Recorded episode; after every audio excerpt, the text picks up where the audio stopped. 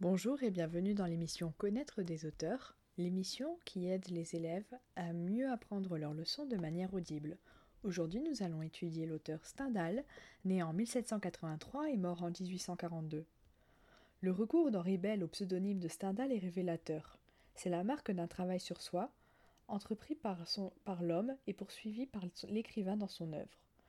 Le premier, en effet, Stendhal, a renversé les termes du roman. Le monde n'apparaît plus comme un objet figé, mais se trouve analysé, passé au filtre d'une conscience dont le récit se fait l'écho.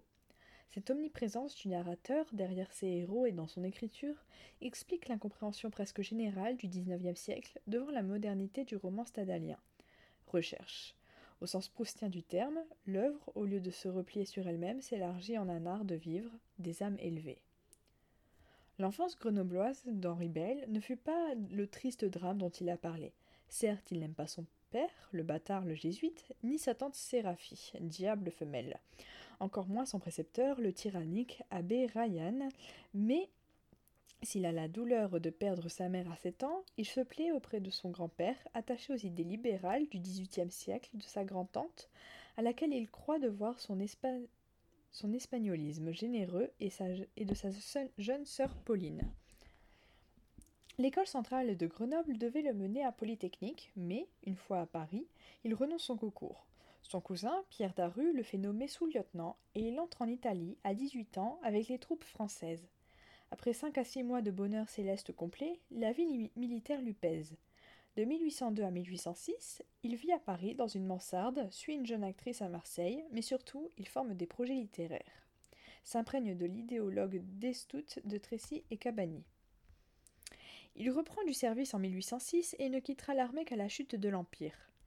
Avec les fonctions enviées d'intendant, il suit, en chaise de poste, les campagnes d'Autriche, de Russie, de Saxe, de Dauphiné. Entre les expéditions, sa charge d'auditeur au Conseil d'État lui laisse des loisirs. Ses Vies de Haydn, de Mozart et de Métastase, publiées en 1814, relèvent de la compilation et, et parfois du plagiat. Mis en demi-solde au retour des Bourbons, il se fixe à Milan, qui va devenir sa patrie d'élection. C'est le temps des passions pour Angela Pietraga et Mathilde Dembrovski, des soirées à la Scala, le premier théâtre du monde, des conversations avec les romantiques italiens. Dans Rome, Naples et Florence, en 1817, publié pour la première fois sous le pseudonyme de Stendhal, il célèbre le bonheur de vivre en Italie. Succès très limité. La police autrichienne le soupçonne de, carbonarisme, c'est-à-dire un mouvement politique italien qui luttait dans la clandestinité pour l'indépendance nationale.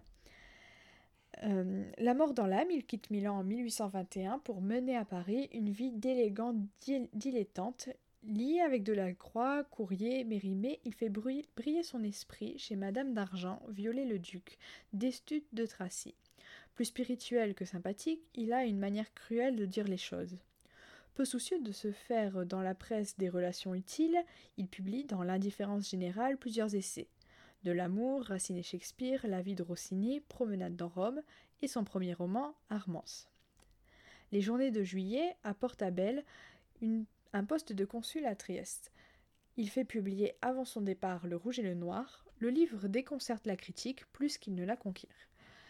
De nouveaux suspects à la police autrichienne, Bell est, envoyé à Civitavecchia, dans les États pontificaux, où il se sent menacé d'asphyxie morale. Il abandonne un roman autobiographique, Lucien Leven, entreprend le récit de son dernier séjour parisien, Souvenir d'égotisme, et de son enfance, Vie de Henri Brulard. Du congé obtenu en 1836, il tire profit pour voyager en France, mémoire d'un touriste, écrire un roman, euh, La Chartreuse de Parme, et des chroniques italiennes, tirées de textes de la Renaissance. Après un nouveau séjour à Civitavecchia, décidément j'y arrive pas, il meurt d'une attaque d'apoplexie en 1842, laissant en chantier un, un dernier roman, La Miel. À partir de 1888, on publie le manuscrit conservé à la bibliothèque de Grenoble le journal La Miel, la vie de Henri Brulard, Lettres intimes, Souvenirs d'égotisme, Lucien Leven et Napoléon.